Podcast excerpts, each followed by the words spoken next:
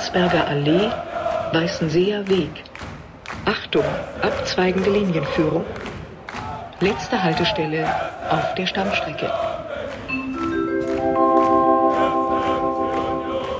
Alte Försterei. Endhaltestelle, bitte aussteigen. Im Zweifelsfall noch nach. Jetzt hast du schon drin geredet. Kick an, da sind wir wieder. Heute mit der Ausgabe 12. Wir reden über Wolfsburg und haben einen Gast, den habt ihr eben schon gehört. Der Tim ist da, der Tim Brittloff. Was bist denn du eigentlich für ein Ankicker? Was für ein Unioner bin. Ja, Zugereister bin ich. ja. Bin ja eigentlich, äh, bin ja, bin ja bekennender Westflüchtling. Mich hat es vor 25 Jahren nach Berlin äh, verschlagen und äh, ich hatte immer schon so ein Ding am Laufen mit dem Osten. Irgendwie ist, äh, alle meine Begegnungen, die ich so mit dem Osten hatte, waren eigentlich immer sehr erfreulich. Und ähm, ja, von daher fühle ich mich äh, auch nach wie vor hier sehr wohl, sowohl in Berlin und dann eben auch sehr wohl bei Union. Das ist total schön, dass du uns zu uns gefunden hast. Du giltst ja, sag mal, in der Podcast-Szene als Guru. Ich weiß, das würdest, hörst du nicht gerne. Aber du hast ja sehr früh angefangen mit Podcasts. Insofern fühlen wir uns sehr geehrt, dass du uns hier bereicherst. Ja, gerne. Ja, ich mache es äh, schon eine Weile und äh, gerne und auch hauptberuflich ist ja sozusagen mein Ding. Aber ich bin auch immer gerne mal woanders dabei. Aber ich will nicht vergessen, den Patrick auch zu begrüßen. Hallo Patrick. Ja, hallo, ja, genau, ich bin auch da. Ja, grüßt euch. Der Tim, schön, dass du da bist. Ja. Jan, du auch. Ja. ja, wir hatten gestern ein Spiel gegen einen Champions League-Teilnehmer, der sich wahrscheinlich gedacht hat, lassen wir weg, Horst, äh, weil für Union reicht es auch so. Äh, wir haben gegengezogen und haben gesagt, äh, wenn wir zur Aufstellung kommen, lassen wir Trimi auch raus. spielen, wir, spielen wir eben mit Riason. Reicht ja auch für Wolfsburg. Und Kick an, hat auch gereicht. Äh, War das die einzige Änderung eigentlich? Nee, ich glaube, das war so ja die gleiche Mannschaft Hm. wie gegen Mainz. Aber da bin ich jetzt, da bin ich nicht der Taktikfuchs. Kriegen wir raus. Kriegen wir raus? Ich glaube Ja, aber, gegen Mainz hat auch Riasson gespielt, weil Trimi hatte nämlich in Europa der Conference League gespielt. Genau. ja, und- und, braucht äh, der alte Mann. Der, der Einzige, der, der neu dazugekommen ist, ist äh, Wolfsburger Neuzugang Stegemann. Der hat ja, ja.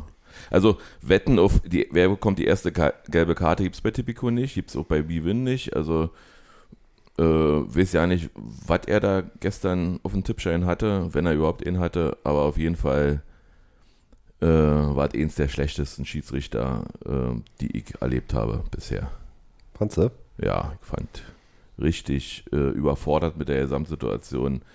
Äh, hat wahrscheinlich gedacht, oh, ich lasse das Spiel laufen. Hat dann die erste gelbe Karte für äh, Gieselmann gegeben, der eigentlich meines Erachtens kein Foul gespielt hat. Ja, zumindest war das auf jeden Fall eine gelbe Karte, meiner Meinung nach. Also er, er, Wenn er Arnold, er Arnold da rutscht über den Boden, um den. Ball zu sichern und Arnold äh, grätscht im Prinzip drin, aber der Ball bleibt ja bei, bei äh, Nico. Hm. Segen. Also wenn er als faul wertet, äh, kann ich damit leben, das ist nicht das Problem, aber wie gesagt, äh, Arnold äh, grätscht da die ersten 45 Minuten da äh, durch, durch über das Spielfeld, äh, kommt dann jedes Mal da mit einem Dudu davon und bei unserem ersten Tackling äh, zückt er direkt die gelbe Karte, auch ganz entschlossen rennt er da förmlich zu ihm hin, als ob er ihn gerade äh, bei Als ob er noch gewettet hat. Na, oder, ob er ihn beinahe Bein abgerissen hat, ja. Also Ja. ganz wild entschlossen, als ob hier total das böse Tackling war.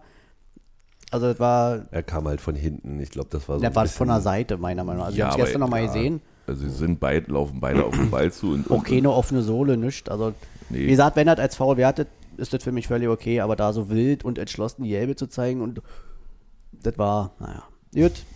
Am Ende ist es uns auch fast egal.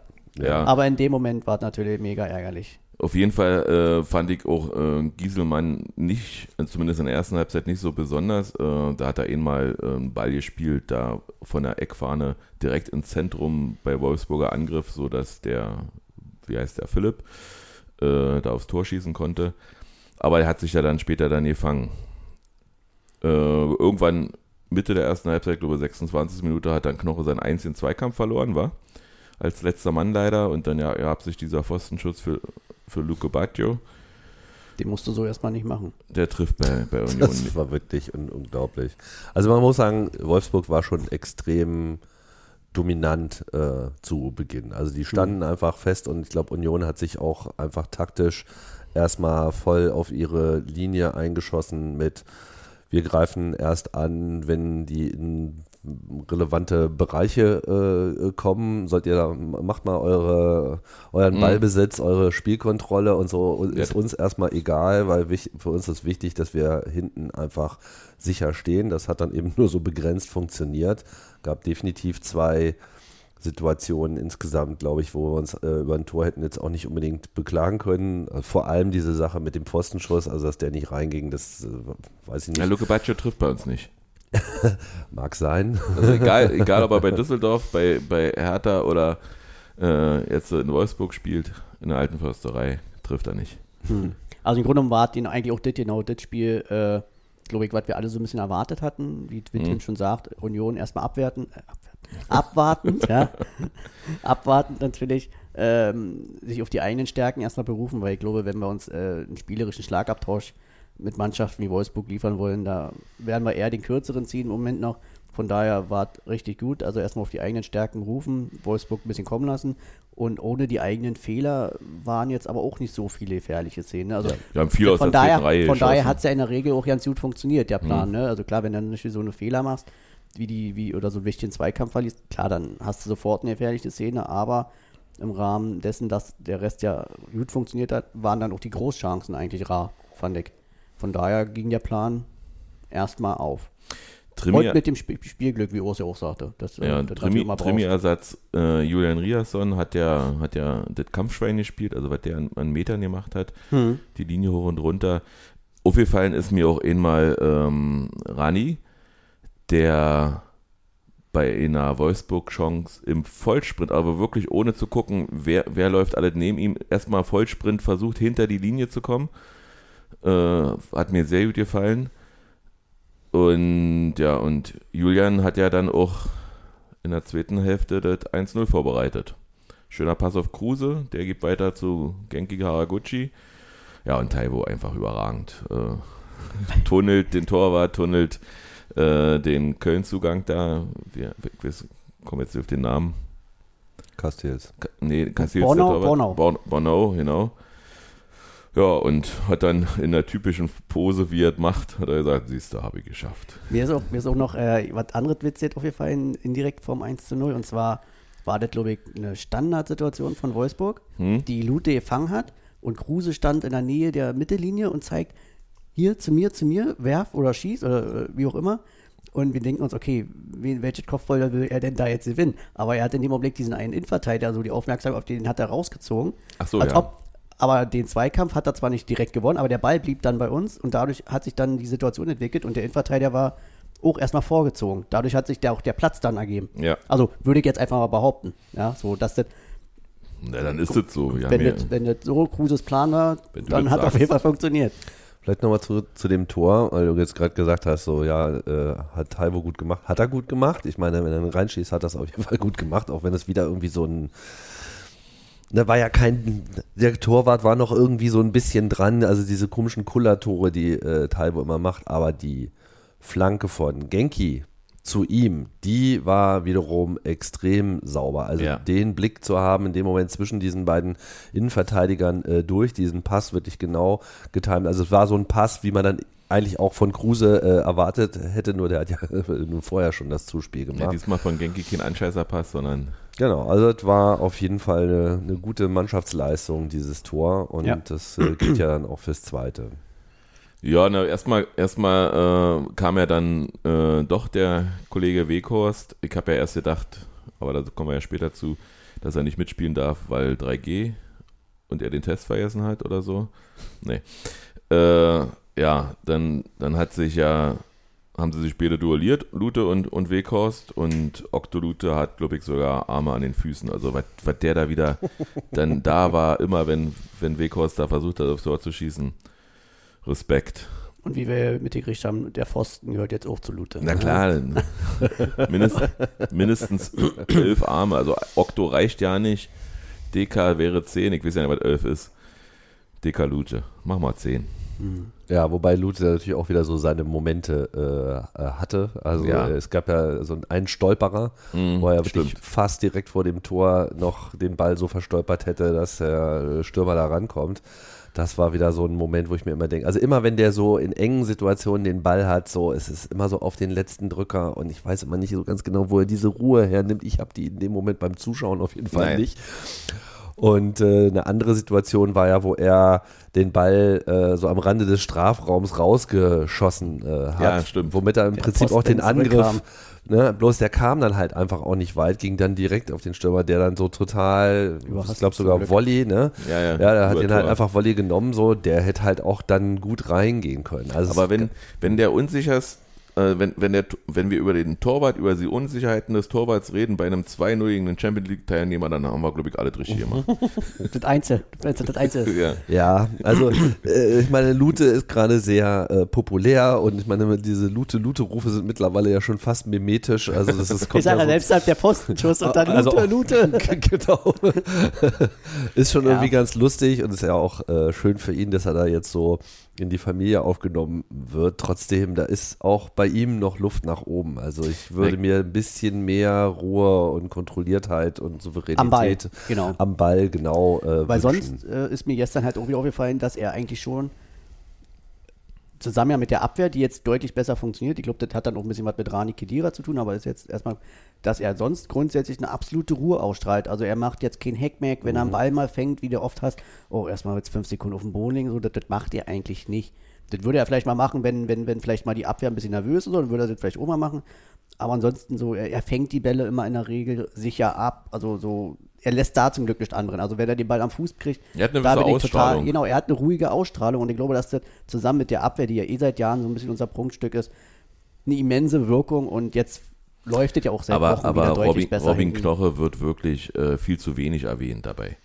Also, weil der, also ähm, irgendwann, weiß ich nicht, der, der ist ja auch überall. Hm. Der, der weiß ja schon zwei Minuten vorher, wo der Ball den nächsten geht. Also, Der ist so äh, ein schwarzes Loch dahin. ja. Also das, das, der saugt die Bälle einfach Genau. irgendwie an und äh, ja, dann hat, sieht die auch Ich war ja, mehr. ich war ja in, äh, in der vorvergangenen Woche äh, beim Fan-Treffen, wo Andreas Lute und Kevin Behrens äh, sich vorgestellt haben. Und auch da machte Lute einen total geerdeten Eindruck. Der Mann hat wirklich nicht nur Fußball im Kopf, während Kevin eher wirklich Voll, Vollgas-Fußballer ist. Ja, ja. ja. Das hat man auch schön in den Interviews äh, Genau. gesehen. War ja neulich da bei AFTV. Und es gibt immer so zwei Typen, finde ich, so die, also, was heißt nur zwei Typen, aber es, es gibt auf jeden Fall so diese, ja, ich bin Fußballer, ich will Fußball spielen und ich habe auch nichts anderes im Kopf als Fußball und auf so Fragen mit, was wär's denn sonst geworden, irgendwie keine Antwort haben. So. Ja. Und äh, da gehört definitiv so Kevin Behrens rein, ne? während halt so Leute wie Kruse oder jetzt auch äh, Paul Jäckel, das Interview fand ich auch wieder äh, grandios. Ja. Merkt man einfach so, das sind so lustige Vögel, die irgendwie auch noch äh, andere Aspekte sehen, aber ihre Begeisterung irgendwie Urs Fischer hat ja in der Pressekonferenz gesagt, dass es ja nicht nur Lute und, äh, und, und Fischer geben darf in der Mannschaft, sondern es muss auch ein Kruse geben. Also die Mischung, die Mischung in der Mannschaft stimmt einfach. Ja, das ist, und das da passt auch äh, ein Vogelsammer hervorragend drin in die ganze Truppe. Mhm. Der kam ja dann äh, mit Becker zusammen und Taiwo hat sich mal gesagt, spiele ich mal Vogelsammer an. Der hat in der, in der 2-1-Manier von RB Leipzig, also gegen, gegen Mark Ranstedt, äh, den Ball einfach mal über die gesamte Abwehr auf Geraldo geluppt und Geraldo brauchte bloß noch einen Kopf hinhalten. Er hat ein bisschen, hat, hat guten Kopfball gespielt, würde ich sagen. Da muss man aber wirklich die, die Aktion von Taiwo vorher Ja. nochmal erwähnen, weil er ist dann, der Ball war ja eigentlich schon verloren, ne? Er ist Ja. dann einfach in die Ecke rausgelaufen, hat dem Verteidiger, wer wird das wohl äh, gewesen ich. sein? Oder Äh, im Babu. keine Ahnung, ja, im Babu, glaube Ein ich. Wolfsburger. Genau. Ein Wolfsburger. Äh, Ja. ist er halt so hingegangen und hat gesagt, guten Tag, mein Name ist Taiwo, ich äh, brauche jetzt den Ball, ja, danke. Hat ihn sich einfach äh, geholt und dann Vogelsammer übergeben, der dann in, in so einem ja, in so einem Labyrinth von Verteidigungsspielern. Ich glaube, da waren irgendwie acht äh, Wolfsburger Ja. da und drei Unioner. Und, Und die mit standen einem Haken alle rum lässt das wie alles stehen und hat übelst viel Platz. Genau, alle irgendwie nicht abgeholt bei Ikea. und äh, das finde ich dann auch wieder bem- bemerkenswert an, an Vogelsammer, der sich einfach so lange da durchackert und durchkämpft und das einfach nicht zur Kenntnis nimmt, dass die anderen da sind. So, es ist mir egal, dass er jetzt hier rumsteht. mein Name ist Vogelsammer, ich, ich mache jetzt hier eine Flanke. Genau. Und das ganz kurz, äh, da war es auch, da hast du dann auch gesehen, wo, wo Taibo, weil du ja vorhin schon kurz äh, zurecht kritisiert hast, dass er halt technisch noch so seine Marke hat, ne? So beim Schießen. Aber da finde ich zum Beispiel, da hat er extreme äh, Fortschritte gemacht. Als er den Ball erkämpft hat, dass er dann diese Ruhe mittlerweile hat, auch ku- kurz zu gucken, statt erstmal blind wieder loszulaufen, hat er kurz geguckt, hat auf Vogelsammer abgelegt, ruhigen kurzen Pass und Vogelsammer dann mit einer Technik dann da zwei, drei Leute stehen lassen und hat auf einmal den ganzen 16er vor sich. Und das, das war halt auch so eine Sache, wo ich mir dachte, da sieht man halt auch, dass bei Taiwo halt eine Entwicklung ist, dass er schon sehr lernwillig ist und, und auch dazu lernt und eben ähm, da sehr ruhig und sehr, sehr gut äh, mitgedacht hat. Ja, von Andi Vogelsammer lernen heißt siegen lernen. Also diesen Lobball, den hätte Geraldo äh, zwei Minuten später nochmal machen sollen. Nicht direkt den Torwart anschießen, sondern einfach rüberheben. Er war dann frei vorm Tor. Hätte das 3-0 werden können, Union immer 3-0. Wir nehmen es einfach so. Haben wir aber jedenfalls, bei, wenn wir da, bei der 3 sind, drei Siege in Folge in der Bundesliga hatten wir schon mal, aber mehr noch nicht. Können wir Und Schwab vier Spiele jetzt hintereinander gewonnen.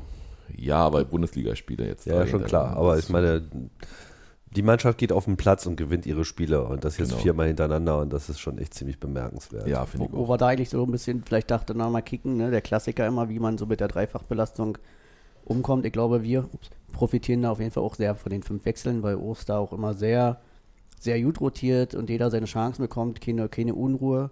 Ne? Nicht nur zum einen, weil wir ja auch erfolgreich sind, aber auch einfach, weil jeder seine Zeiten bekommt und auch mal von Anfang an. Na, das wird ja, das wird ja jetzt in den, nächsten in den nächsten Wochen ganz schön viel, was wir spielen müssen. Da bin ich echt gespannt, wie die Mannschaft sich dann findet, weil wir werden viele Wechsel sehen. Äh, geht ja mit Rotterdam los, Stuttgart, Mannheim, äh, Bayern, wieder Hm. Rotterdam.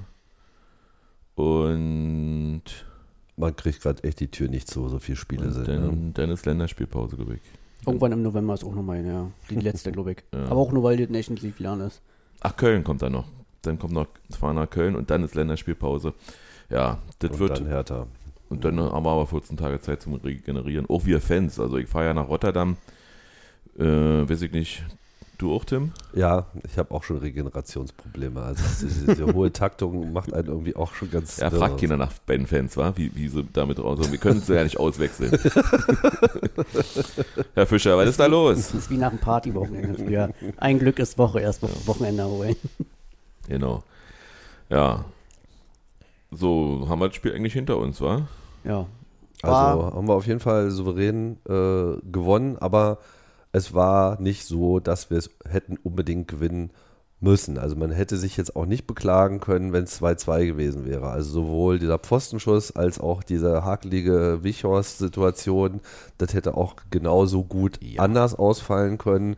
Und von daher finde ich nicht, dass wir jetzt Wolfsburg souverän und dominant, äh, weil wir auf jeden Fall das bessere Team waren, gewonnen haben, sondern wir haben es gewonnen, weil wir nie die Ruhe verloren haben, wir irgendwie das Glück mitgenommen haben und wiederum eine, genau, Stichwort Effizienz, einfach dann die wenigen Gelegenheiten, die sich geboten haben oder die geschaffen wurden, muss man sagen. Also das war eher der positive Aspekt. Also man hat sich dann äh, gegen einen schweren, stark verteidigenden Gegner mit Hühnen hinten, ja, die auch teilweise äh, Taiwo auch gut ähm, aus dem Spiel genommen haben am Die Anfang. haben sich sehr darauf, darauf versteift, äh, Taibo aus dem Spiel zu nehmen. Ja.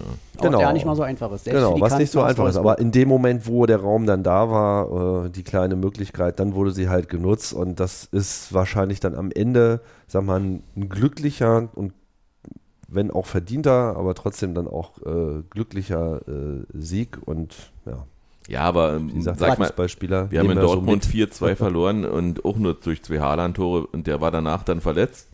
Und da hat Wolfsburg, äh Quatsch, da hat Wolfsburg, da hat Dortmund ja dann nicht gespielt wie Schalke 04. Also insofern äh, war der dann auch nicht mehr so. Und gestern hat er wieder gegen Mainz ges- gespielt. Ich finde übrigens gut, Was? Zwei Tore. Also er hat zwei Tore gemacht. Ich finde übrigens äh, sehr sympathisch, dass die Dortmunder die Mainzer äh, Fanhymne spielen da im Stadion. Ähm, ja, wir hatten ja dann, Man kann sich jetzt auch nicht beklagen, ne? Also wir sind halt äh, einen Platz hinter Freiburg ja, die haben wir in noch, der Tabelle. die haben wir aber noch vor uns. Ja, so. Also hätten wir uns auch sonst nicht be be beklagt, wenn wir einen Platz hinter Freiburg wären, nur dass halt Freiburg jetzt auf dem vierten Platz ist. Das ist irgendwie das Besondere. Man, man an der kann halt vielleicht Sache, auch ne? noch sagen zum Spiel, oder allgemein, was ja Union immer ausmacht, ist, egal wie dominant im, im Ballbesitz zumindest, wie gestern Wolfsburg, die ja natürlich viel mehr Ballbesitz hatten, aber dass Union sich da eigentlich in der Regel nie aus der Ruhe bringen lässt. Ne? Die spielen dann, die haben jetzt ihren Plan und setzen ihn um. Und die wissen von Anfang an, okay, der Gegner wird heute wahrscheinlich sehr viel Ballbesitz haben.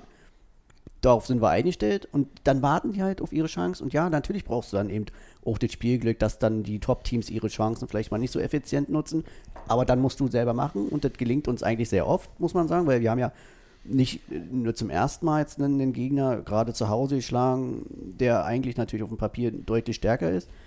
Und das liegt halt auch daran, dass die Mannschaft eben so diszipliniert spielt und das ja schon seit zwei, drei Jahren jetzt. Ne, dass sie sich nie, nie aus der Ruhe bringen lassen eigentlich. Es gibt allerdings auch, finde ich, in dieser Saison äh, stärker, als mir das zuletzt aufgefallen ist, so ein Coaching-Effekt. Wir haben immer einen signifikanten Wandel nach der Halbzeit. Man merkt, dass die Lehren der ersten Halbzeit dann vom Trainerteam äh, auf eine Art wohl ins Team getragen werden, die dann auch fruchtet. Ja, dass das von beiden Seiten aber auch aufgenommen wird, dass der Trainer das, wie du sagst, ja erkennt genau. und die Mannschaft in der Lage ist, das so schnell umzusetzen. Genau, das, das finde ich bemerkenswert. Also ich, ich hoffe halt immer schon so auf die Halbzeitpause, wenn mir die erste Halbzeit nicht gefallen hat oder äh, hätte besser sein können, weil ich so den Eindruck habe, das Team weiß einerseits das Spiel zu lesen, ganz offensichtlich, und äh, weiß es aber auch, der Mannschaft auf eine Art zu vermitteln, dass sie dann eben auch sich in den an den Stellen äh, nennenswert verbessert, um dann einfach ihre Chancen auch kreieren zu können. Ja, das, ist ja auch eine. Sache, die, die Olli Runert äh, hervorragend versteht, scheinbar,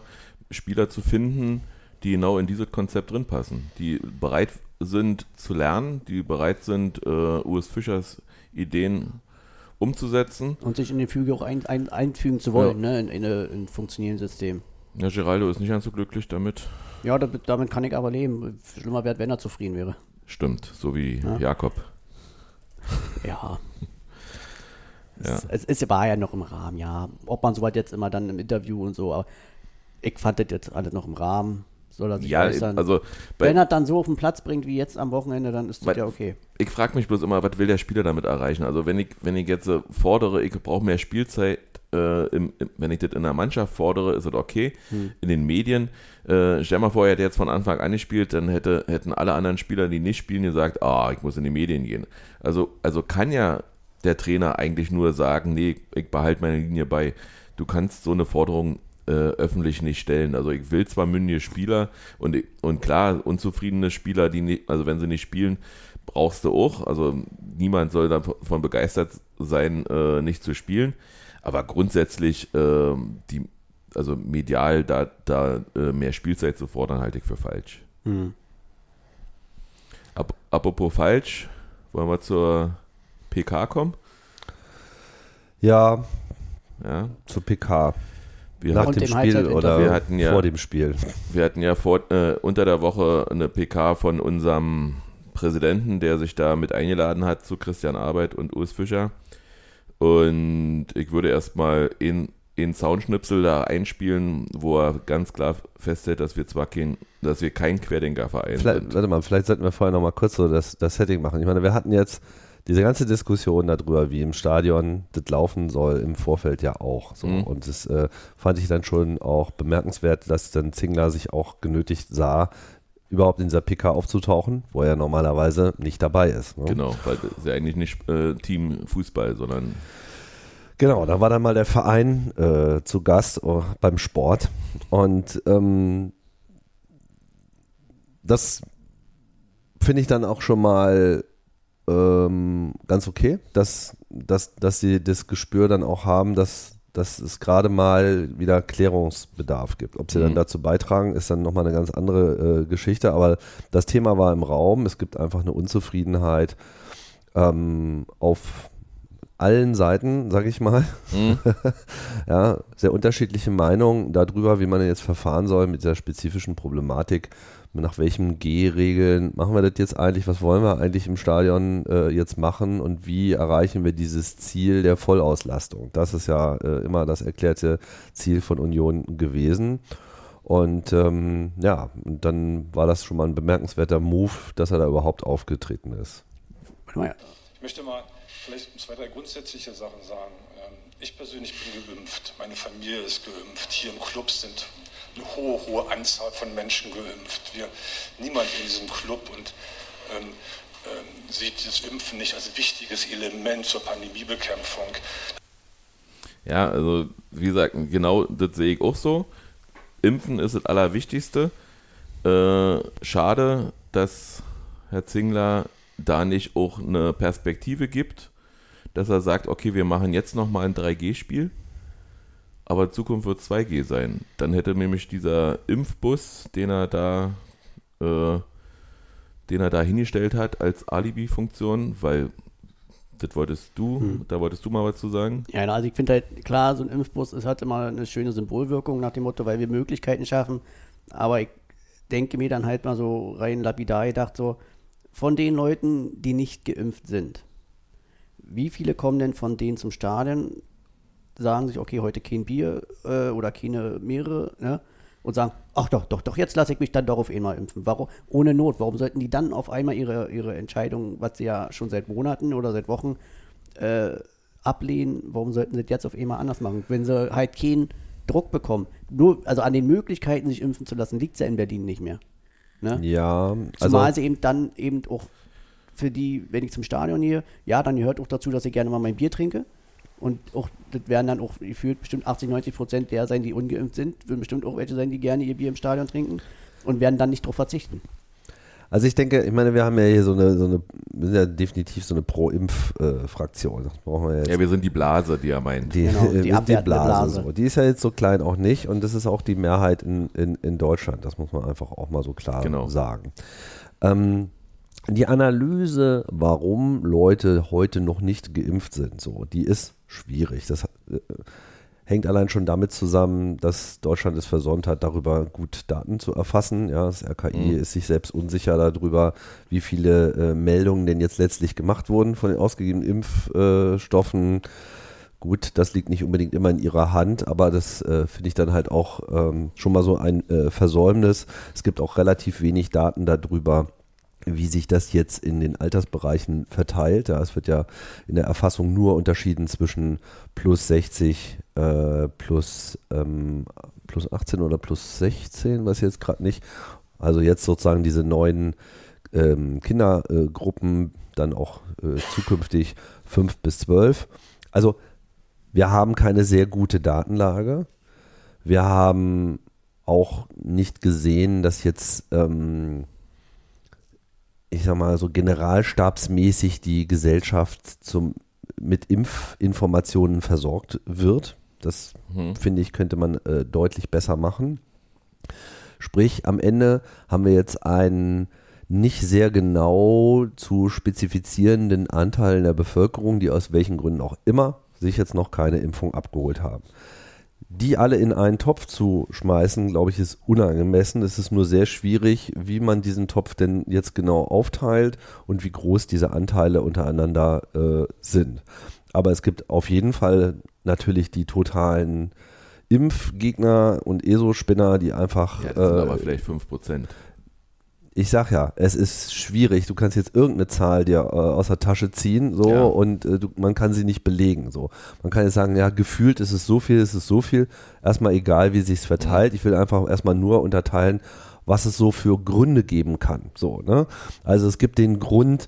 Äh, Ich glaube an QAnon-Verschwörungen und äh, ich äh, find, fand Homöopathie schon äh, immer geil und, und, und so diese ganze ESO-Fraktion, die einfach ähm, entweder völlig verstört ist, auch durch andere, auch das Umfeld, auch Leute, die, sagen wir mal, in so einem Umfeld sind und einfach auch keinerlei andere Perspektive mehr geboten bekommen, selbst wenn sie es persönlich vielleicht jetzt gar nicht äh, so betreiben. Dann gibt es Leute, die sich wirklich auch wirklich äh, Sorgen machen, was ich auch in gewisser Hinsicht nachvollziehen kann, weil es ist ja jetzt auch nicht so, dass Impfungen vollständig frei wären von Nebenwirkungen. Die sind extrem selten und die sind auch sehr viel seltener als die Gefahren, die halt von einer tatsächlichen Ja, Virusinfektion ausgehen. so. Aber die gibt es. Ne? Ich sage einfach Ja, nur, es gibt diese Leute. Und dann gibt es auch noch so eine Gruppe, und wie gesagt, immer sehr schwierig, das zu quantifizieren, aber das weiß ich auch. Es gibt auch so eine Gruppe, die einfach in einer Informationswelt lebt, wo sie diese ganze Pandemie oder die Gefahren der Krankheit oder auch die Informationen um diese Impfung, die nicht an sich heranlassen, nicht bereit sind, darüber nachzudenken oder einfach einen Lebenswandel haben, in dem sie diesem ganzen Mediengewitter äh, aus dem Weg gehen und die halt auch noch nie äh, einen Brief von der Bundesregierung im äh, Briefkasten hatten, wie wir alle nicht im Übrigen, ja, Ja, ja. wo einfach mal klar äh, Phase erklärt wird, was jetzt hier eigentlich äh, Sachstand der, der wissenschaftlichen Debatte ist. Sprich, ähm, die gibt es alle. So. Und aus dieser Gemengelage, aus, aus dieser Aufteilung, die ich jetzt mal so grob in drei Gruppen verteilt habe, das ist so quasi der Teil von irgendwo zwischen 25 Prozent oder 20 Prozent der Erwachsenen in Deutschland, die jetzt einfach eine Impfung noch nicht haben. Nur um Ja, das ich- mal erstmal so ich- klarzustellen, worüber ich wir reden. glaube, ne? wir hatten am, am Freitag, also, Ähm, natürlich kann ich die junge Frau verstehen, die aus Mangel an Informationen äh, oder vielmehr, weil es keine, keine Informationen darüber gibt, die mal sagt, sie will in fünf Jahren schwanger werden und weiß nicht, was, was dieser Impfstoff mit, mit ihrem ungeborenen Kind macht. Äh, diese Ängste kann ich natürlich verstehen. Aber bei mir ist äh, das so, dass ich auch Angst habe und auch wenn Herr Zingler äh, da denkt, er kann für mich sprechen, wenn ich als Geimpfter ins Stadion gehe und eine kleine Virenlast habe, die, die ich nicht ausschließen kann und einen nicht geimpften äh, anstecke und der stirbt dann da dran, wer ist dann moralisch schuld? Zingler, Icke oder der, der nicht sich impfen lassen hat? Okay, jetzt, jetzt gehen wir ja im Prinzip schon in den zweiten Teil. Ich wollte das jetzt erstmal Ja. nur so äh, darlegen, so das ist, das ist die Gemengelage, das ist die Ausgangslage. Und Genau. jetzt ist halt die Frage, wie bewertet man das und welche Informationspolitik betreibt jetzt hier auch Union, weil es hat sich ja nun abgezeichnet Ja, im Vorfeld. Union ist halt nicht bereit, auf die 2G-Regelung, so wie der Berliner Senat sie jetzt in äh, Aussicht gestellt hat, ja, wo auf der einen Seite das Versprechen ist, okay, wenn ihr diese 2G-Regel befolgt, dann könnt ihr euer Stadion voll machen. Dann braucht ihr irgendwie auch keine sonstigen Maßnahmen mehr zu machen. Und das ist ja im Prinzip das, was wir eigentlich alle irgendwie äh, wollen. Ne? Und ähm, stattdessen macht man aber 3G.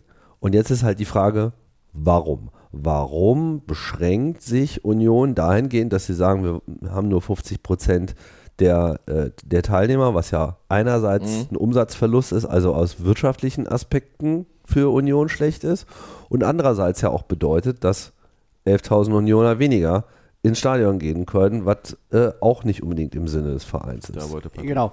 Da ist ja nicht so, was was mich eigentlich an dieser ganzen Geschichte so ärgert, ist ja, ich glaube, ich, also vor allem ich, ich denke, das ist bei euch ähnlich, habe ja in allgemein zum Beispiel ein sehr positives Bild von Dirk Zingler. Ne? Ist er Wir eben alle, auch schon denke ich, viele ja. Jahre da und äh, er hat ja auch den Verein in, da mit hingeführt, auf, mit seiner Art und seinen Entscheidungen, wo wir jetzt sind, was wir jetzt dann eben wieder genießen konnten.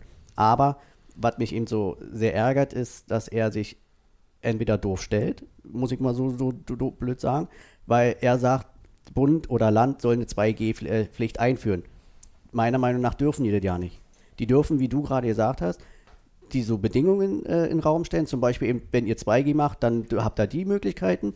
Wenn ihr nur 3G macht, dann dürft ihr, habt ihr eben nur diese Möglichkeiten. Aber jetzt zu sagen, alle Museen, alle äh, äh, Kulturhäuser oder eben, eben auch Fußballstadien müssen 2G haben, dürf, dürfen Bund und Land meines Wissens gar nicht vorschreiben, dass nur 2G erlaubt Nee, ist. die haben die Regeln zu erlassen. Genau, die haben nur die Möglichkeiten und welche Regeln unter diesen Möglichkeiten gelten, äh, meines Wissens zu erlassen. Und, und wir äh, stellen uns ja mal hin und sagen, äh, wir sind der Vorzeigeklub der Mitbestimmung. Und ich habe das Gefühl, ich werde ja nicht mehr gehört. Also ich kann jetzt auch mal noch einen Auszug aus der Presse kommen. Willst du erst Ja, ich machen? wollte noch, noch zwei, drei Punkte sagen. Und zwar, eben wie du auch schon meintest, nervt mich einfach auch die, die, klar, uns nervt die Entscheidung allgemein, die sie getroffen haben, aber eben auch, wie, wie er sie im Moment nach außen trägt mit seiner Nach dem Motto, er hat, warum soll er denn die Fans oder die Fanclubs fragen? Er ist doch der Gewählte, er spricht doch für uns alle, wie Jan schon sagt. Also für uns, für mich und für ihn spricht er nicht. Ja, aber Ja. so, so tut er so ein bisschen auf eine vielleicht arrogante Art, zumindest kommt es so bei mir an, dass er für uns zu sprechen darf, weil er ja durch Gremien Ja, wollen wir, wollen wir das erstmal hören? gleich ganz, und dann und eben diese ähm, Abwerten auch, ja, bloß weil da eine Twitter-Blase ist und so. Und eben, wie du gerade sagst, Tim, er sagt, in dem Halbzeit-Interview hat er, glaube ich, gesagt, es ist nicht unser Weg, dass wir Leute ausschließen. Eben in dem Fall, er meint, die Ungeimpften will er nicht ausschließen. Aber er schließt zu jedem Heimspiel 11.000 Fans aus, mindestens. Oder genauer genommen über 20.000, die die Möglichkeit gar nicht haben, in ein Stadion zu gehen, aufgrund dessen, dass er lieber die Ungeimpften mit ins Boot holt und diese schützt. Und dann frage ich mich, welch, wo, wo, geht, wo ist denn daran solidarisch? Warum? Warum? Ja, wie, er, wie, wie er nennt, äh, warum haben wir Geimpfte eine Verantwortung gegenüber die Ungeimpften? Andersrum, die haben doch eigentlich eine Verantwortung der, der Gesellschaft gegenüber und sich jetzt auch mal impfen zu lassen. Ja, ich, ich, also Also ich habe keine Verantwortung wir gegenüber die brauchen es Ungeimpften. dann im Prinzip nicht mehr hören. Äh, Na doch, man könnte ja gesagt- trotzdem, ja, ich wollte ja, jetzt einfach mal auch mal loswerden, also Ja, aber das um meine ja- Ansicht dann so zu sagen. ist ne? eine emotionale Debatte, auf jeden Genau. Fall. Hören Hören wir wir mal mal zu, was er zu erzählen hat. Wäre es denn auch möglich, dass Sie dann die, Mitglieder befragen, wie, wie man damit umgehen soll? Oder äh, ist das dann doch nur auf der oberen Ebene zu entscheiden? Weil manche fordern ja auch, dass sie da gerne mitsprechen möchten oder zumindest mal gefragt werden möchten. Diese Entscheidung, ähm, die wir jetzt treffen, die treffen wir, treffe ich nicht alleine, das, noch nicht mal das Präsidium trifft sie alleine, sondern Sie können sich vorstellen, dass wir diese Entscheidungen, die ja auch für uns schwer sind, äh, auf einem sehr breiten Boden legen wollen. Und der besteht bei uns aus Aufsichtsrat und Präsidium und Geschäftsführung. Und ich kann Ihnen sagen, dass diese Entscheidungen bei uns immer einstimmig getroffen werden. Ja, Das heißt, Nordkorea. wir, wir führen den Diskurs vorher. Ja? Das heißt also, wir diskutieren, ringen um den besseren Weg und dann treffen wir eine Entscheidung. Und, und ähm, auch in diesem Fall, nein, wir werden natürlich nicht, natürlich nicht eine Mitgliederbefragung äh, beiführen, weil wir sind Ja, das reicht ja. Ähm, da muss ich ganz ehrlich sagen, ich habe in diesem Club gelernt, dass die Fanclubs diejenigen sind, die Union durch Krisen begleiten. Ja, Präsidenten haben wir schon oft gehabt, die sind auch wieder young, die haben irgendwelche äh, Stadionprojekte umsetzen wollen und haben es dann nicht geschafft oder irgendwelche Grundstücke äh, für uns gewinnen wollen und haben es nicht geschafft und sind aus irgendwelchen Gründen immer abgehauen dann. Äh, Zingler mag sicherlich nicht zu der Kategorie äh, gehören, die, die weggehen, aber die Fanclubs nicht mal zu befragen, ja, also sag mal wenigstens die, äh, dass, dass man ein, ein Vertreter jedes Fanclubs sich mal anhört, was haben die zu sagen, äh, halte ich für schwach und grundsätzlich, äh, wir sind immer einstimmig. What? Wer spricht denn dann? Also einstimmig heißt bei mir, ich entscheide dann am Ende alleine, ich höre hör mir zwar mal die Meinung des Aufsichtsrats an, aber am Ende ist meine eine Stimme die entscheidende und wenn ich sage, das wird so gemacht, wird das so gemacht. Und das ist, Herr Zingler, das ist wirklich schlecht. Ja, also mein Eindruck ist, äh, denen ist schon bewusst, dass das eine kontroverse Entscheidung ist. Dass, das, dass sie jetzt hier nicht eine, eine, eine, eine klare, ein klares Mehrheitsgefühl aufnehmen. Und ich würde ihnen jetzt auch nicht unterstellen, dass sie überhaupt nicht in die Fanclubs mit reinfühlen, weil die FUMA ist ja letzten Endes auch Teil dieser Gremien, ähm, die er benannt hat. Das heißt, man müsste ja in dem Moment der FUMA vorwerfen, dass sie auf einmal nicht mehr auf die Fanclubs hört. Dass das jetzt keine formale Befragung war oder gar eine Abstimmung oder so etwas. Ich meine, das ist ja ohnehin an der Stelle gibt es da ja gar keinen äh, rechtliches Konstrukt oder so, sondern das ist immer ein Gefühl. Und am Ende ist es Union bisher ja eigentlich immer relativ gut gelungen und auch, sagen wir mal, speziell eben auch Dirk Zingler und seinem Team, dieses Gefühl, was wohl so die Fans darüber denken, aufzunehmen, grundsätzlich. Ob das jetzt in diesem Fall trifft, können wir jetzt gleich auch nochmal äh, debattieren. Ich wollte es nur so ein bisschen in den Raum stellen, dass ich, ich Ihnen zumindest nicht unterstellen würde, dass Sie sich darüber jetzt gar keine Gedanken machen und irgendwas einfach abbügeln oder irgendeine Meinung jetzt äh, akut nicht an sich heranlassen. Das, davon gehe ich nicht aus. äh, letztlich ist es nur eine Frage der Bewertung. Was macht man mit diesen Informationen? Was ist letzten Endes diese Entscheidung? Und Union, äh, er sprach ja, glaube ich, in einem anderen Interview auch von so einem Spagat, den man da äh, machen muss, hat jetzt quasi in der Abwägung mehrere Dinge. Der wirtschaftliche Teil, Hm? der für ihn nie unwichtig ist und auch nicht unwichtig sein darf. Den, ähm, wie denken unserer, also aus seiner Perspektive, wie denkt, denken die Unioner, die Fans, die Fanclubs, die Fans, was auch immer, sozusagen ihre Community, wie denkt die darüber? Wie einig oder uneinig ist sie sich darüber? Und dann gibt es noch diesen dritten Teil, welche gesellschaftliche Verantwortung haben wir? Das Ja, sind zwangsläufig kommt ja 2G. Also da kann der Zingler redet über die Zukunft. Egal, ich will jetzt erstmal nur, ich rede nur darüber, was ich meine oder Ja. mir, mir so denke, wie dieser Entscheidungsprozess jetzt äh, abläuft. Und, und, so, und ich okay. würde, ja, also äh, ich versuche nur nachzuvollziehen, wie sie jetzt auf ihre Position kommen. Einfach nur, um, um, zu, um es auch einfach, ich kann dem jetzt so meine persönliche Meinung entgegenwerfen, aber das ist halt jetzt erstmal auch nur eine Meinung. Mhm. Ich versuche einfach nur mal zu verstehen, okay, was sind sozusagen die Gewichtungen? Ob, ob ich das dann letztlich genauso gewichten würde, es steht auf einem anderen Blatt. So, das heißt, du hast halt den wirtschaftlichen Teil, du hast den äh, Community-Teil und du hast irgendwie die gesamtgesellschaftliche Position. Mhm. Letztere scheint mir auf jeden Fall auf Platz 3 zu sein. Ja. Ja. Ähm, ob das die, der richtige Platz ist, weiß ich nicht, aber das war ja auch schon immer seine Position. Das ist insofern nichts Neues. Ja. Er fühlt sich als Verein erstmal als Vereinsvorsitzender in dieser Rolle natürlich erstmal den Interessen des Vereins und damit der Fans und natürlich auch der Wirtschaftlichkeit dieses Vereins verpflichtet und muss ja in der Regel auch wirklich nur zwischen diesen beiden äh, abwägen. In der Pandemie kommt sozusagen dieser gesellschaftliche Teil noch ein bisschen mit rein. Und jetzt könnte man natürlich sagen, wir haben eine gesamt, gesamt, äh, gesamtgesellschaftliche Verantwortung. Das äh, muss jetzt die höchste Priorität sein und deswegen machen wir 2G, weil wir wollen auch als Verein dazu beitragen, dass sich alle impfen. Könnte man so machen, tut er offensichtlich nicht. Nee, das will er ja gerade nicht. Genau. Er will sich ja nicht von der Politik vereinnahmen lassen. Genau. Andererseits sagt er aber auch nicht, das Wirtschaftliche ist jetzt das Allerwichtigste. Äh, wir müssen wieder Geld verdienen. Der einfachste Weg, jetzt hier irgendwie die Hütte voll zu kriegen, ist 2G, deswegen machen wir das. Ja, aber ich will mal ganz kurz sagen, 2G kommt auf jeden Fall.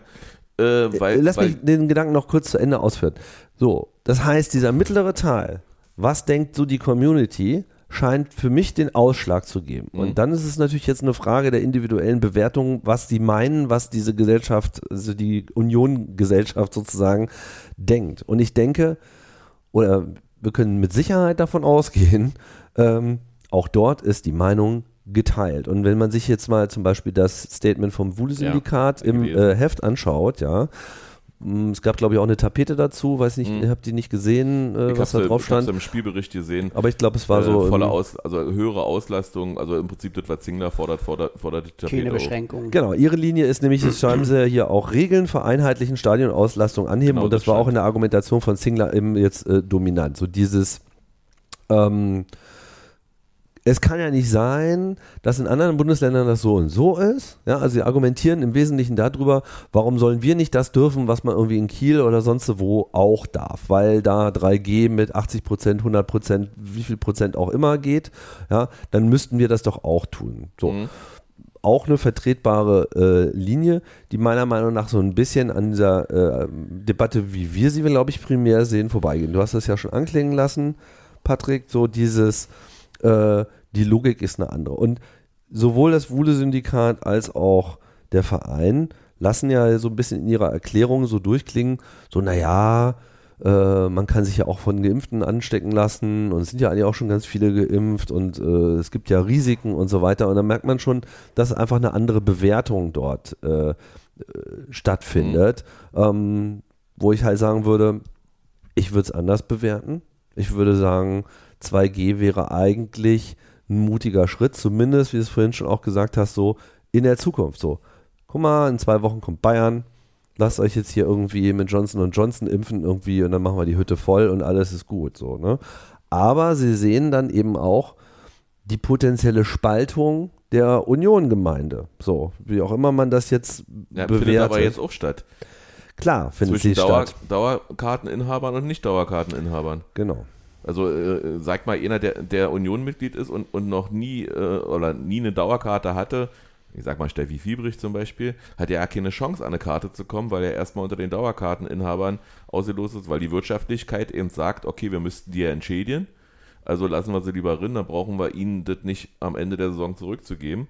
Und ich will jetzt, das- will jetzt mal den Satz zu Ende bringen. 2G kommt, ob ihr es wollt oder nicht, weil in dem Moment, äh, wo ihr nicht geimpft seid, ist nicht die Frage, ob ihr euch ansteckt, sondern wann. Und dann seid ihr entweder irgendwann genesen oder eben nicht. Und, oder eben nicht, möchte ich nicht hoffen. Aber das kann eben passieren. Und dann haben wir, das wird vielleicht noch ein, zwei Jahre dauern, aber dann haben wir irgendwann eine reine 2G-Gesellschaft. Und ob das nun besser ist, als, äh, sag ich mal, auf, auf, auf, die, auf die wenigen Leute Rücksicht zu nehmen äh, und, und Stadien nicht auszufüllen und äh, die Möglichkeiten der Wirtschaftlichkeit zu nutzen und volle Stadien gegen Hertha und gegen Bayern zu haben, ich weiß es nicht. Also mir fehlt einfach die Zukunftsperspektive von Herrn Zingler in dem ganzen, in der ganzen PK. Äh, ich, ich verstehe natürlich auch sein Argument, äh, was er dann gebracht hat, ich, äh, dass, da, äh, zu den PCR-Tests von Mitarbeitern. Äh, da hat er gesagt, Nach der Berliner Regelung, also es ist ja jetzt möglich, dass sich also auch äh, Mitarbeiter, die nicht geimpft sind, über eine PCR-Testung an, die an der Veranstaltung dann teilnehmen kann. Eine PCR-Testung kostet zwischen 80 und, und 100 Euro. So ein pauschaler Mitarbeiter, der hier fünf Stunden arbeitet, verdient 60 bis 70 Euro, 12, 15 Euro die Stunde und ist fünf Stunden hier. Das heißt, er verdient 60 Euro, soll aber einen Testkost, Test äh, selbst, selbst zahlen in Höhe von 80 bis 100 Euro. Das heißt, wir kriegen kein Personal auf 2G äh, mit einer PCR-Testung. Äh, also das, das sind alles Dinge, die, die der, der Wiener Senat sich sehr, sehr leicht gemacht hat.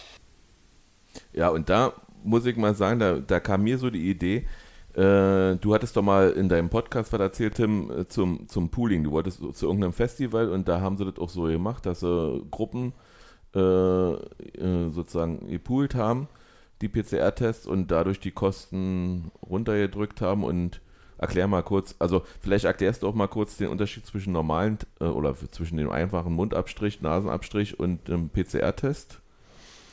Kann ich machen, ja. Also, erstmal Abstrich, der Abstrich ist eigentlich immer der gleiche. Ja, also du nimmst halt äh, eine Probe äh, ab. Wo man die dann entnimmt, das äh, hat so ein bisschen was mit der Sensitivität des Tests zu tun. Diese Schnelltests äh, waren am Anfang noch nicht so sensibel. Das hat sich mittlerweile äh, etwas verbessert, sodass halt äh, in der Regel man eben entweder so einen Abstrich im Rachen macht, ganz tief, oder halt in der Nase mittlerweile vorne. Und ganz zu Beginn musste man halt so richtig schön weit nach hinten gehen, weil das Ziel ist, du musst halt möglichst viel Material so richtig von der Schleimwand quasi abkratzen, um einfach erstmal auf die notwendige Menge zu kommen, um dagegen wirklich testen zu können. Aber diese Probenentnahme ist quasi immer mehr oder weniger immer dieselbe, egal was du dann letzten Endes damit machst. Und es gibt halt jetzt im Prinzip zwei Tests, die sogenannten Schnelltests, fachlich meist als Antigentests äh, beschrieben. Konkret heißt das ein Test auf Antikörper Hm? und die PCR-Tests. Die PCR-Tests sind eigentlich ein Test auf genetisches Material, was den Virus als solchen unmittelbar und direkt identifiziert. Der Antigentest, der Antikörpertest testet sozusagen auf die Reaktion des Körpers darauf, während der PCR-Test halt direkt auf das Virus testet. Das sind so Also verstehe ich das ungefähr so, ähm, du, du musst eine gewisse Virenlast haben, damit das überhaupt angezeigt wird beim Antigentest. Richtig. Also das gilt im Prinzip für beide Tests, nur dass natürlich der PCR-Test sehr viel feiner ist und sehr viel genauer äh, testen kann. Während bei dem Antigen-Test prinzipbedingt ähm, eine höhere Last erforderlich ist, damit dann auch genug Antikörper da sind und diese Menge muss einfach einen gewissen Schwellwert überschreiten und vor allem testet man ja im Prinzip auf die Reaktion auf den Virus. Und deswegen ist das ohnehin immer ein bisschen nach hinten verschoben. Durch die neue Delta-Variante ist diese ganze Infektiosität sehr viel weiter nach vorne verschoben. So ein Antigentest kommt halt eigentlich erst nach zwei oder drei Tagen so richtig zum Tragen, während halt das Virus schon längst da ist, während du halt mit dem PCR-Test äh, diese Infektiosität schon sehr viel früher oder die Präsenz des Virus sehr viel früher äh, erkennen kannst. Nur ein Antigentest ist halt dieser einfache Abstrich, dann gibst du den in so eine Lösung, man kennt das ja, tropft das äh, auf so ein Ding drauf und dann zieht sich das so lateral eben durch dieses Papier, kommt dann eben an diesen zwei Strichstellen äh, in, in chemischen Kontakt mit äh, diesen eigentlichen Substanzen, die das dann eben sichtbar machen und hast halt nur einen Strich, dann war das so der Kontrolltest, so ja, okay, da ist was angekommen, aber ist nichts da, kommt der zweite Strich dazu, dann äh, ist quasi diese Antikörper detektiert worden. Man hat halt die Reaktion des Körpers auf das Virus dann auch in der in nennenswerten Menge äh, gesehen und das bedeutet, man ist in irgendeiner Form infiziert. Beim PCR-Test läuft es anders, da kommen halt große Maschinen zum äh, Einsatz, man gibt die Pro Probe in so ein Röhrchen rein und äh, diverse Mittel äh, dazu. Und dann wird das halt über so einen Zeitraum von äh, einer halben Stunde, Stunde immer wieder durch so eine Welle von Temperaturerhöhung und äh, Abschwächung Brutkasten geben. So ein kleiner Brutkasten, in dem im Prinzip immer diese DNA-Replikation durchgeführt wird. Also einfach das Vervielfältigen von DNA, wie es ja im Körper sowieso stattfindet im Zellwachstum, das wird da eben simuliert. Das heißt, man züchtet dann sozusagen das Virus so kurz an und schaut, nach wie viel Durchläufen dann irgendwann mal wirklich das dann auch zu sehen ist. Und wenn man dann 30 Mal das gemacht hat und da ist immer noch nichts zu sehen, dann gibt es halt auch kein, kein Virus, weil gäbe es auch nur die geringste Menge, dann wäre das dann spätestens äh, sichtbar geworden. Das Und so dann ein- könnte man dann zum Beispiel in Zehnergruppen machen. Genau, jetzt kommen wir auf dieses Pooling. Das waren jetzt sozusagen erstmal die beiden Methoden. Pooling bedeutet eigentlich nur, du schmeißt mehrere Proben zusammen und testest du sie gleichzeitig. Das geht mit beidem. Das geht sowohl mit Schnelltests als auch mit Okay. den PCR-Tests. Das ist ja letzten Endes nur die Frage, woraus rührst du deine Suppe zusammen. Und am Ende kriegst du halt eine Reaktion und weißt so, irgendeine dieser Proben wird wohl positiv gewesen sein. So. Ähm, das oder, heißt, oder wenn sie alle negativ sind. dann, dann sind sie halt alle okay, weil wär, wär- wäre auch nur einer dabei gewesen, dann, naja, dann, dann müsste ja irgendwas anschlagen. Das heißt, man kann im Pool, äh, was weiß ich, je nachdem, fünf bis zehn Proben zusammenwerfen und wenn die negativ sind, dann fire and forget, dann war es das so. Also hast du und wenn die aber positiv anschlägt, dann musst du quasi jede Probe nochmal einzeln testen. Ja, aber dann hättest, hättest du sozusagen. im Heuhaufen. Dann, ja, nee, aber wenn es dann negativ ist, dann hast du einen- Kostenfaktor von 5 bis 10 Euro pro Mitarbeiter. Ja, also es, die Kosten senken sich dadurch. Das ist halt der Vorteil von, von Pooltests. Das ist auch jetzt nichts Neues, was jetzt erstmal nur mit Corona er, erfunden worden wäre, sondern das ist so, so eine gängige Sache. Man muss natürlich dann schauen, beim Pooltest muss man eben drauf achten, was sind so die Mindestmengen ähm, und so weiter. Äh, du musst es natürlich auch logistisch dann auf die Kette kriegen, ne, weil es nicht so einmal die Probe rein und dann muss ich mir die nie wieder anschauen, sondern du musst dann von, muss die Probe aufteilen in zwei Okay. Teile, muss die ja sozusagen beiseite legen, falls nochmal nachgetestet werden soll. Also das ist dann logistisch schon nochmal ein zusätzlicher Aufwand.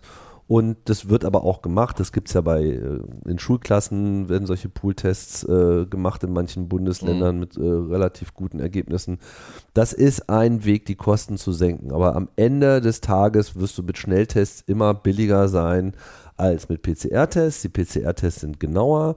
Ähm, die Schnelltests sind es halt nicht. Die Schnelltests sind halt eigentlich eher dafür gedacht, dass man eine geschlossene Gruppe kontinuierlich überwacht. Das ist eigentlich so das, wie das immer gedacht ist. Insofern sind die Schnelltests, so wie sie heute zur Anwendung kommen, da kann man drüber debattieren, ob, ob die sozusagen so effizient sind, weil es lässt sich ja relativ schnell ausrechnen, wie viele äh, falsch positive und falsch negative Fälle du hast. So, ja. Und dementsprechend ähm, werden die PCR PCR-Tests immer noch genauer sein. Und das steckt ja hinter dieser Ist noch mit, Verordnung. mit 40 Prozent der, der, der Schnelltests sind falsch oder äh, ist, da, ist, da ein, ist da ein anderer Wert inzwischen Mhm. erreicht worden? Ja, das kann man nicht so pauschal sagen, weil das hat immer so ein bisschen was damit zu tun. Ähm, das ist so eine mathematische Rechnung mit, ähm, wie sensibel sind die Tests, wie genau treffen die das überhaupt, äh, was hast du auch so für eine Vortestbedingung. Ne? Also wenn du ein Environment hast, wo sowieso nur Leute hingehen, die, wasch, die, die sich generell wenig infizieren oder schon mhm. geimpft sind und so weiter. Also je nachdem, wie du das ausrechnest, will ich jetzt hier nicht alles äh, rausholen, würde ich jetzt wahrscheinlich auch nur mit Fehlern wiedergeben, weil das ist so ein bisschen verwirrend habe ich in einem meiner Podcasts machen wir das mal ausführlicher auseinander äh, klambüsert. Aber du, du hast da immer einen gewissen. Erwähnen, wie der heißt? Äh, das ist der UKW-Podcast, äh, das ist so ein Mehrthemen-Podcast, da habe ich halt so ein Segment Corona Weekly, das findet derzeit nicht weekly äh, statt, aber ja. ich habe im Prinzip über 50 Sendungen gemacht den mhm. letzten anderthalb Jahren mit einem Freund zusammen, dem Pavel, wo wir halt wirklich wöchentlich immer durch die Zahlen durchgegangen sind und äh, alle Neuigkeiten rund um Impfstoffe äh, etc. und Varianten diskutiert haben. Deswegen bin ich halt in diesem Thema relativ äh, tief und drin. UKW Aber das steht für unsere kleine Welt. Unsere kleine äh, Welt, genau. Super. Oder irgendeine andere Abkürzung. Um das jetzt mal auf Union und die Stadionsituation zu übertragen, 2G, so wie es der Berliner Senat formuliert hat, ist halt, wir wollen maximale Freiheit wieder erlauben, aber wir wollen halt auch Leute schützen. Und was, glaube ich, in dieser ganzen Diskussion immer wieder verdreht wird, ist, wer jetzt hier eigentlich geschützt werden soll. Und tatsächlich sind es ja eigentlich eher die Ungeimpften, die geschützt werden sollen. Mhm. Man will verhindern, dass die sich infizieren und dass die dann krank werden und dass sie ähm, letzten Endes ja auch unsere Intensivstationen blockieren, was ja so ein Problem ist.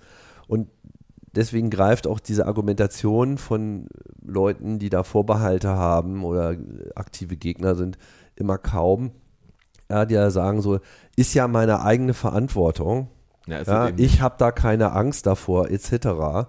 Nur das Problem ist, in dem Moment, wo die Intensivstationen voll sind, dann hast du mal einen, ein Herzinfarkt. einen Herzinfarkt oder einen Schlaganfall oder ein, äh, brichst dir ein Bein und äh, bist in einer kritischen äh, Bedingung und dann sind einfach, einfach Intensivstationen voll. Das ist ja die Situation, die es auch zu verhindern gilt. Also es betrifft letztlich alle. Es ist nicht nur diese Selbstverantwortung der Einzelnen, ja. sondern durch die Pandemie haben wir einfach einen Druck auf das Gesundheitssystem, der immer möglichst niedrig gehalten werden muss sollte. Und, und, da hat ja Rudi Völler was gesagt, war Patrick? Ja, genau. Also grundsätzlich ist es wirklich Völler. sehr spannend, dir zuzuhören. Also es, äh, aber für mich ist halt so, dass die Solidarität bei uns im Verein den Falschen gilt. Also deswegen ja sind, bin ich ja zumindest, ich glaube ihr ja mehr oder weniger auch, aber ich spreche jetzt erstmal nur für mich. Also ich bin halt deswegen auch so unzufrieden mit dieser ganzen ja. Sache, ne? weil einfach die Solidarität gilt hier Meinung, Meinung den Falschen. Und zwar denen, gewürt sie eigentlich, die sich halt solidarisch mit der Gemeinschaft und der Gesellschaft verhalten. Und das machen die, die sich, du hast vorhin drei Gruppen genannt, da gehe ich dir auf jeden Fall auch mit, ne, dass es eben die gibt, die Corona halt leugnen, die sagen, gibt es nicht und was es nicht halt gibt. Dann gibt es die, die halt wirklich Angst haben, wie auch das Beispiel, was Janja erzählt hat.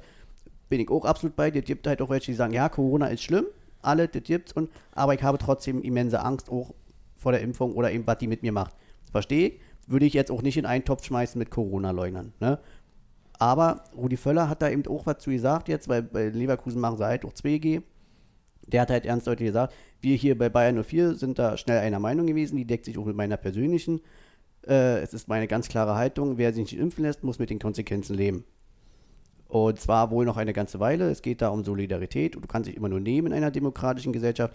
Du musst eben auch mal was dazu geben. Und das ist dann in dem Fall die Impfung kann ich auch voll mitgehen. So. Das heißt, der deckt sich auf jeden Fall eben mit dem, was ich halt im Moment so, was mich halt so ärgert. Ja, und ähm, fand ich klasse, wie er das halt auch so deutlich auch mal formuliert, hat man ja relativ selten. Ja, Solidarität da jemand, ist keine Einbahnstraße, das, genau. das, das muss auch und, als Zingler erkennen. Und ja. bei uns gilt meiner Meinung nach die Soli Soli Solidarität halt den Falschen. Und die, die sich solidarisch, solidarisch verhalten, werden halt weiterhin ausgeschlossen oder kommen halt auch einfach nicht, weil sie Angst haben, sich von Ungeimpften trotzdem anstecken zu lassen.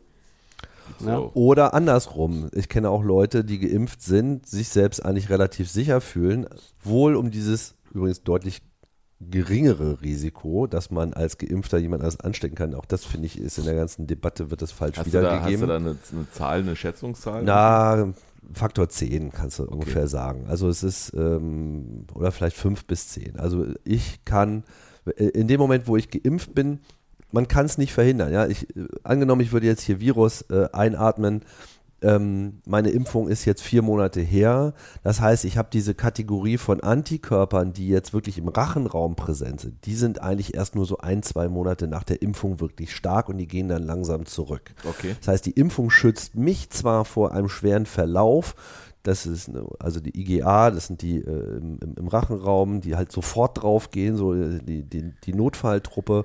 Und das andere sind diese IgG und IgM ähm, Antikörper, die dann einfach in dem Moment, wo der Körper angegriffen wird, äh, zum Einsatz kommen und die verhindern halt, dass ich, ähm, dass ich selber krank werde. Aber in dem Moment, wo ich mich jetzt wieder frisch infiziere, kann es sein, dass das Virus sich erstmal repliziert und ich das auch schon wieder mhm. äh, infektiös ausatme, ohne dass es mir jetzt persönlich schadet.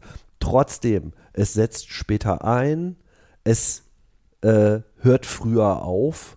Also ich habe zwar vielleicht auch so einen Tag mal so einen Peak der mhm. genauso ist wie bei Ungeimpften, aber es ist ein sehr viel kürzerer Verlauf und die, die Menge ist auch geringer und man ist sich auch noch nicht hundertprozentig sicher darüber, wie infektiös das ist, was man dann äh, ausatmet. Aber es ist möglich, ja, die nur die Wahrscheinlichkeit ist geringer. Und du kannst eigentlich bei all diesen ganzen Maßnahmen grob im Kopf immer so Faktor 10 draufschlagen. Maske tragen, Faktor 10, Risiko gesenkt. Die anderen tragen auch Masken, nochmal Faktor 10 jemand ist geimpft, nochmal so ein Faktor also 10. Haben wir schon ja? Faktor 1000. Genau. Kannst du jetzt auch mal sagen, ist vielleicht auch manchmal nur Faktor 5 oder so, aber irgendein Faktor, der schon nennenswert ist, ist da noch mit im Spiel. Also umso mehr Maßnahmen du hast, impfen, Masken, Abstand halten, etc., draußen sein und so weiter, das sind alles Faktoren, die es reduzieren. Du kriegst das Risiko nicht weg. Trotzdem gibt es halt Leute, die sagen, wenn ich jetzt da in Stadion gehe und zufällig infektiös bin, obwohl ich geimpft bin, kann ich ja trotzdem Ungeimpfte mhm. dort anstecken, weil die sind ja da. Ist ja schön, dass die getestet sind und dass es eine so und so hohe Wahrscheinlichkeit gibt, dass sie selber nicht infektiös sind, aber ich kann sie ja trotzdem noch anstecken und deswegen gehe ich da nicht hin. Genau, weil man sich ja selber nicht testen muss als Geimpfter. Genau.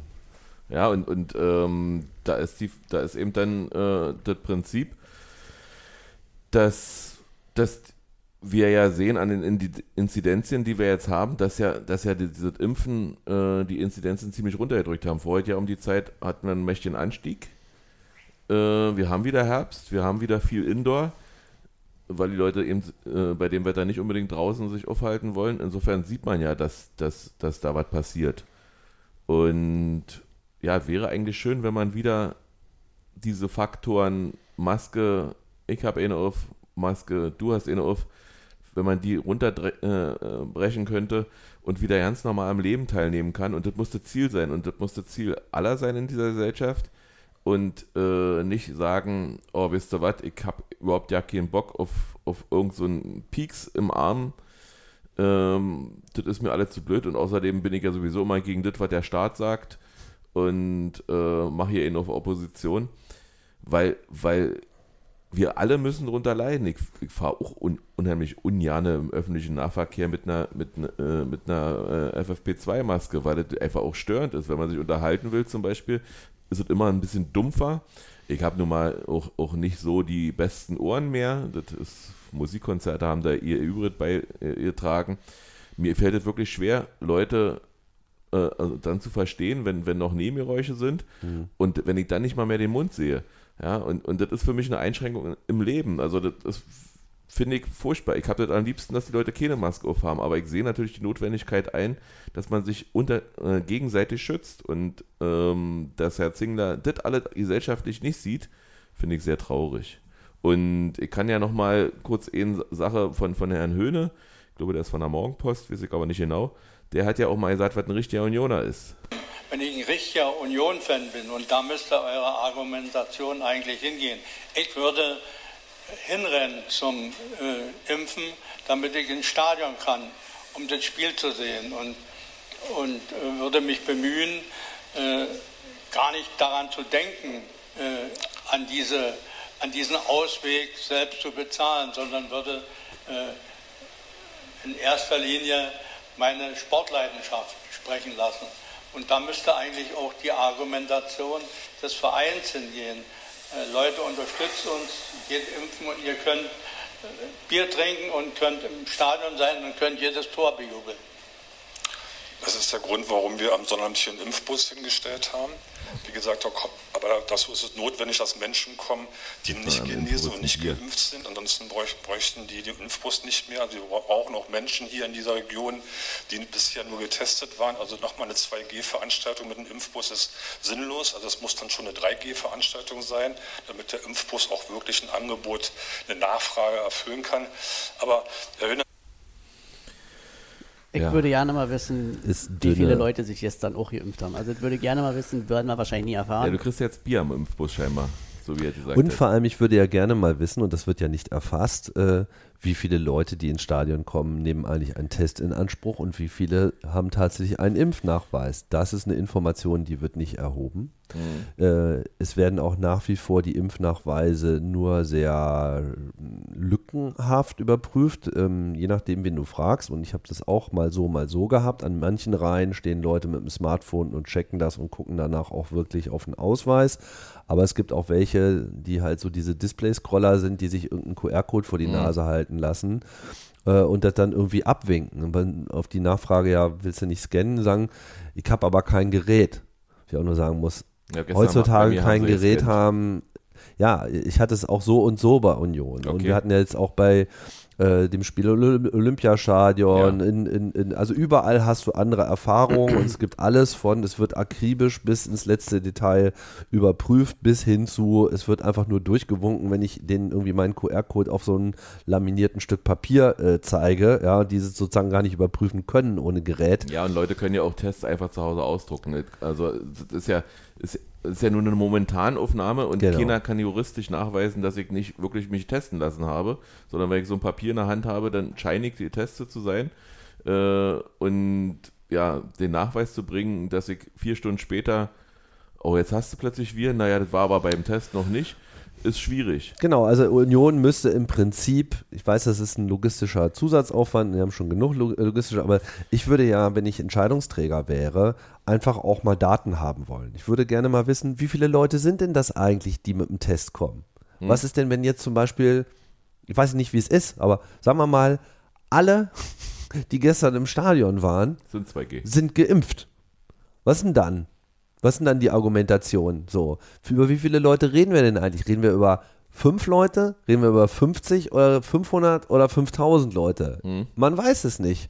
Und diese Informationen finde ich, sollte Union einfach auch mal generieren, weil sonst will man es ja auch nicht wissen. Äh, wie lange will man denn sonst das hinstellen? Und statt, stattdessen gibt es halt jetzt diese Linie und äh, auch das Wude-Syndikat, wenn ich diesen Text richtig interpretiere, äh, stellt sich ja eigentlich auf diese gleiche äh, Geschichte mit, es muss auch unter 3G mehr Stadionauslastung möglich sein und, und, und äh, dieses Argument mit, man darf niemanden ausschließen, vor allem da wird ja auch mal so vorgeschoben, so Leute, die sich nicht impfen lassen können. Ich glaube, das kann man jetzt wirklich mal äh, verabschieden die Zahl der Leute ist so gering, darüber brauchen wir gar nicht äh, drüber diskutieren. Und die könnte man explizit erfassen. Und genau, die, die, werden ja eben auch nicht ausgeschlossen. Ja, mit denen könnte man, erstmal werden die sowieso nicht ausgeschlossen, weil die explizit genau. eben freigestellt sind.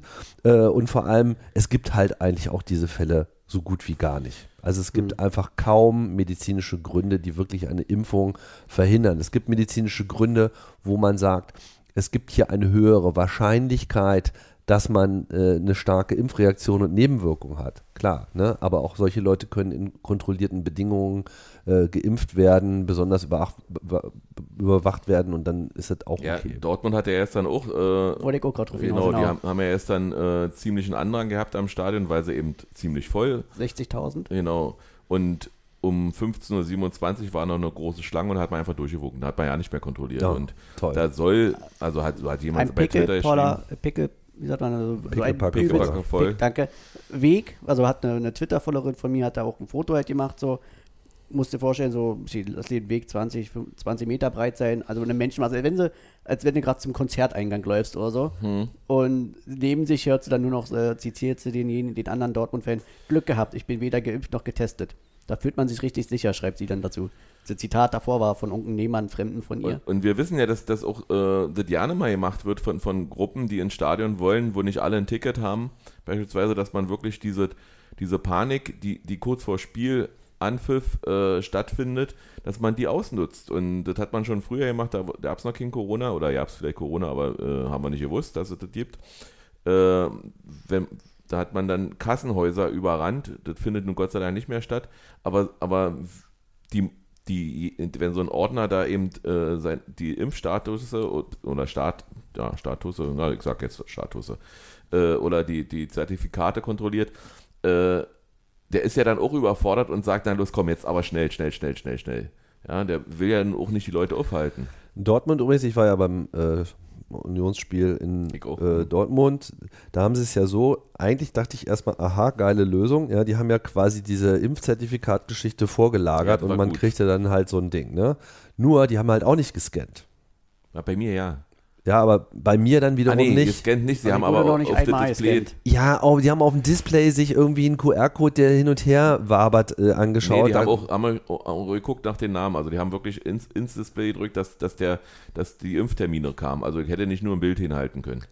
Okay, der eine so, der andere so, aber in meinem Fall war das auch einfach äh, so. Aber das, das Ding ist, es ist vorgeschrieben, dass die Dinger digital zu scannen sind. Ja. Nur dann ist es gültig. Das, Ja, kann man ist, ja- das ist einfach Und das so. kann, man, das kann man ja zum Beispiel Tag vorher schon anbieten. So wie sie es beim, beim Hyper-Spiel gemacht haben. Zum Beispiel so. Und dann, dann ist es halt einfach so. Ich meine, mittlerweile sollte sich das ja rumgesprochen haben, dass wir irgendwie eine Pandemie haben. So. Und Mhm. wenn du halt auf eine Veranstaltung willst, dann musst du eben frühzeitig hingehen. Natürlich muss der äh, Veranstalter genug Kapazitäten äh, bereitstellen, aber es ist ja absolut zumutbar, äh, das so zu machen. Und dementsprechend habe ich da relativ mh, viel Verständnis für Leute, die äh, ja, Bedenken haben, weil dann eben diese, selbst dieses 3G noch nicht mal richtig enforced wird. Also würde das zum Beispiel bei Union mal konsequent getan werden und würde man zusätzlich eben einfach auch nochmal was erfassen. Ja, ich weiß, es ist schwierig, so, da bräuchte man wahrscheinlich so eine App, ja, die äh, sozusagen diesen äh, äh, Test macht, aber auch sowas kriegt man organisiert. Das ist jetzt kein, kein Hexenwerk, zu sagen, ich mache hier so die Union äh, äh, Check-App, so, die, die, man kann diesen, diesen Test auch selber irgendwie äh, durchführen, das ist irgendwie dokumentiert und dann äh, erfasse ich eben auf diesem Telefon auch noch die Zahl von Leuten, so und so viele Impfpässe sind hier durchgegangen und hier war das jetzt einfach nur ein positiver Test, fertig.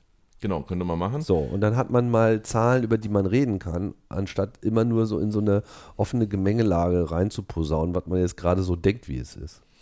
Ich würde ja, äh, wir sind jetzt schon hier auf Textilvergehen Länge. Äh, Mhm. Das ist immer das Problem, was man sich eintritt, wenn Ja. man mich zum Podcast Ja, ist richtig. Alle äh. Tut mir leid. Ist ja, auch, ist ja auch nicht schlimm. Ich hoffe, dass, dass wenigstens noch ein paar Leute zuhören. Äh, ist ja doch ganz schön lang geworden. Ähm, wir, Patrick, wir wissen ja, was wir uns wünschen. Wir wissen auch, was die Union-Mitarbeiter sich wünschen. Zum Beispiel Urs Fischer, war? Ich hätte gerne volles Haus. Aber am Schluss gibt es Bestimmungen, äh, mit denen äh, müssen wir klarkommen. Und äh, ich würde denken, zu, um mal hier einen Abschluss zu finden, Ich hätte noch eine Anmerkung zu Na, machen, mach bevor du es. Weil ich teile grundsätzlich schon dieses Bedenken, dass diese ganze Situation jetzt diese Union-Gemeinschaft auch irgendwie spaltet auf eine Art und Weise, wie es einfach für alle Beteiligten schlecht wäre. Wir haben keinen Vorteil davon, dass wir jetzt in so ein Hauen Ja. und Stechen übergehen und sagen, ja, hier irgendwie 2G auf der einen Seite und irgendwie Schwurbler auf der anderen. Ja, das bringt die genauso auf die Palme, weil die halt sagen, ja, ihr seid ja hier irgendwie nur total äh, hardcore und ihr seht die Probleme nicht. So kommen wir halt auch nicht weiter. Man muss irgendwie dieses Gespräch suchen. Und insofern ist es ein bisschen schade, dass Union da nicht aktiver in die Werbung äh, geht für eine zukünftige Lösung und äh, aktiver sich daran beteiligt, irgendwie zur Impfung zu äh, führen. Aber Genau. wir müssen halt schon auch irgendwie jetzt einen Weg finden. Und man kann halt einfach nur sagen, jetzt gerade ist halt eigentlich äh, das Ziel, eine Vollauslastung zu bekommen. Ich meine, das nächste Heimspiel ist gegen Bayern. Das ist nun wirklich das Spiel, was vor zwei Jahren als erstes ausgefallen Ja, ist, genau. als Corona kam. Das wäre war, bei so, ein, Wolfsburg- das wär so ein starkes Symbol das gewesen. Das Ne? letzte Spiel war, war voll war und Bayern und, dies, diesmal wieder die Reihenfolge. Ach ist. ja, tatsächlich? Okay, das hatte ich gar nicht mehr auf dem Zeiger. Aber so, das wäre schon mal ein, ein, ein, ein schönes Signal gewesen und von daher finde ich das so ein bisschen so eine verpasste Chance. Ja. Mhm. Ähm, man kann ja auch, äh, sagt ja auch keiner, dass man nicht, nicht, nicht sich wieder umentscheiden äh, entscheiden kann. So, Genau. Danach ist das Spiel gegen Hertha. Wir werden also jetzt quasi ausgerechnet diese beiden emotional besonders aufgeladenen Spiele aus verschiedenen Gründen vermutlich wieder in dieser 11.000er Konstellation haben, weil jetzt hier irgendwie rechtlich auch dagegen vorzugehen, das äh, finde ich so ein bisschen ist so der Holzweg. Äh. Ja, hat, hat natürlich auch gute äh, Seiten. Also ich kam gestern ganz bequem immer an Bier ran.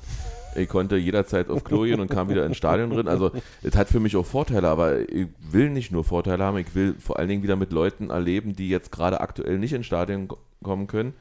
Und genau das sehe ich auch so. Also Bayern ist für mich nicht so aufgeladen, für dich ja eher doch. Auch mein Papa hat Geburtstag, das ist wichtig. Ist, ist Ja, wichtig. nicht wegen Bayern, sondern weil Ja. es halt eben dieses erste ausgefallene Spiel war. Wir wollten eigentlich noch über Hernandez reden, aber das machen wir dann andermal. Ja, also ich glaube, wie Tim schon sagt, also auch, oder glaube ich, wenn ich jetzt richtig verstanden habe, wäre halt schöner, wenn Dirk Zingler und alle äh, rund um ihn herum halt weniger um Verständnis bitten würden für die ganzen Leute, die sich nicht impfen lassen, sondern eher dafür wirbt, dass die Leute sich halt impfen lassen. Also er, er Ja, ist immer macht er. bemüht, dass wir alle Verständnis für die Leute haben, die sich nicht impfen lassen. Aber er soll halt noch aktiver. Also, also ich finde, da kann der Verein viel mehr tun. Und diese, dieses Problem mit dieser Spaltung hast, hat Union ja nicht exklusiv. Die haben ja alle Vereine. Ne? Ja, also da- alle Vereine müssen ja die Entscheidung treffen, 2G, 3G. Manche machen es, manche nicht. Also diese, Ja, diese, da hat der Tim, diese schwierige da Frage hat haben der Tim genau das Richtige Genau, gesagt. Da kann man, sage. ja, kann man ja mal zwei Spiele probieren, wie es mit 2G wäre. Genau. Und dann, dann, hat, dann haben diejenigen, die, äh, sag mal, noch äh, zwiegespalten sind, ob sie sich impfen lassen sollte oder nicht, haben dann jetzt die Chance, 14 Tage darüber nachzudenken. Das wäre, haben wir schon ein paar Mal jetzt gesagt, das wäre also sozusagen eine Perspektive gewesen. Und danach kann man ja sagen, okay, äh, wir haben zwar 22.012 angeboten, aber es sind eben äh, zu dem Spiel nur 18.000 gekommen. Scheinbar haben wir wirklich eine relativ hohe Quote von Leuten, die dann nicht ins Stadion gehen. Dann, dann macht man eben wieder 3G. Ja, finde ich, finde ich, finde ich eine wichtige Sache. Dass man, dass man die Welt so betrachtet, wie sie ist und nicht nur einseitig. Hm. Ja. Wollen wir zum Ende kommen? Ja, Ja. Okay. alles Dann gesagt. vielen Dank, dass ihr euch das angehört habt. Ihr findet uns unter Kick an. Auf Facebook Kick an über Union gequatscht. Äh, obwohl wir ja eigentlich gar nicht auf Facebook sind, wie Zingler gesagt hat, sondern wir sind ja die Twitter-Bubble. auf Twitter äh, Kick unterstrich an. Im Netz unter kick-an-podcast.de. Ihr könnt uns, äh, sag mal, auch eine E-Mail schreiben mit Info davor, Ad und dann die E-Mail, äh, die, die Webadresse. Ja, und äh, erzählt uns, wie ihr das seht. Äh, gerne, gerne auch äh, mit Kritik, aber lieber hören wir Lobe. Gut, das soll es gewesen sein. Wir hören uns erst nächste Woche Montag wieder. Äh, ich fahre nach Rotterdam. Dazwischen ist wenig Zeit. Äh, und, und kurz vor dem Stuttgart-Spiel aufzunehmen, das macht ja eher die alte Podcasterei. Ähm, das werden wir nicht machen. Wir wer- werden werden uns dann nach dem Stuttgart-Spiel wieder hören und dann vielleicht auch wieder mit dem Gast. Mal gucken. Lasst euch überraschen. Tschüss. Tschüss.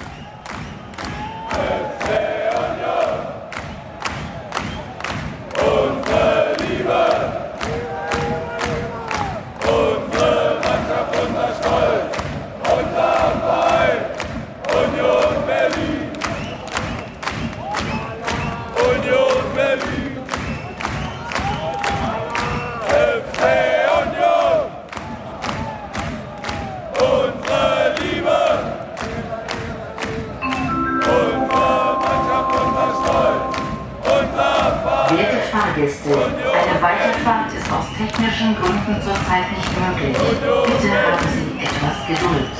Es besteht jedoch die Möglichkeit, den Zug zu verlassen. Achten Sie bitte beim Aussteigen auf Ihre Trittsicherheit und den Straßenverkehr. Unsere Mannschaft, unser Stolz, unser